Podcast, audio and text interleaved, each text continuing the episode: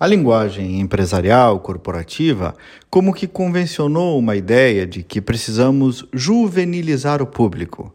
Virou até meio clichê. Ah, nós temos que pensar no público jovem, temos que renovar o nosso consumidor, temos que ter uma comunicação jovem, moderna. Muitas criações são feitas pensando sempre nesta lógica do jovem e como se só existisse ou se todo o público fosse jovem. Só que não. Só que não. É um pensamento repetido mil vezes que muitas e muitas vezes não combina com a realidade. E como aconteceu antes na Europa e agora vem para cá também, ao contrário, o que ocorre é um envelhecimento médio da população de maneira gradativa, mas permanente.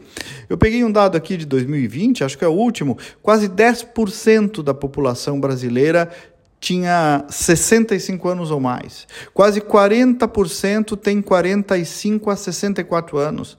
Apenas cerca de 15%, vejam vocês, tem entre 15 e 24 anos.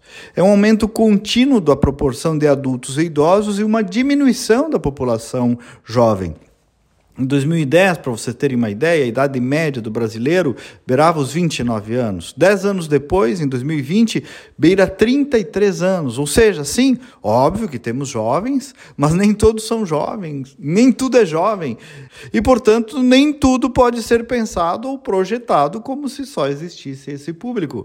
É um erro técnico, é um erro mercadológico, é um erro de posicionamento que muitas marcas e organizações às vezes cometem virou uma espécie de fetiche e também de cegueira, de algum modo. Às vezes, algumas empresas querem atrair os jovens porque é bacanão, mas não percebem que estão perdendo os adultos, os idosos, todos os outros. Querem falar uma linguagem supostamente jovem e esquecem de falar simplesmente normal, como um homem médio. Muitos querem fazer isso para mostrar que suas marcas são ousadas ou algo do gênero, quando na verdade restam incompreendidas, insuficientes, incomunicadas então, uma empresa, um governo, uma comunicação tem que cuidar do seu público diverso, plural, e que eventualmente também tem costumes conservadores, por que não?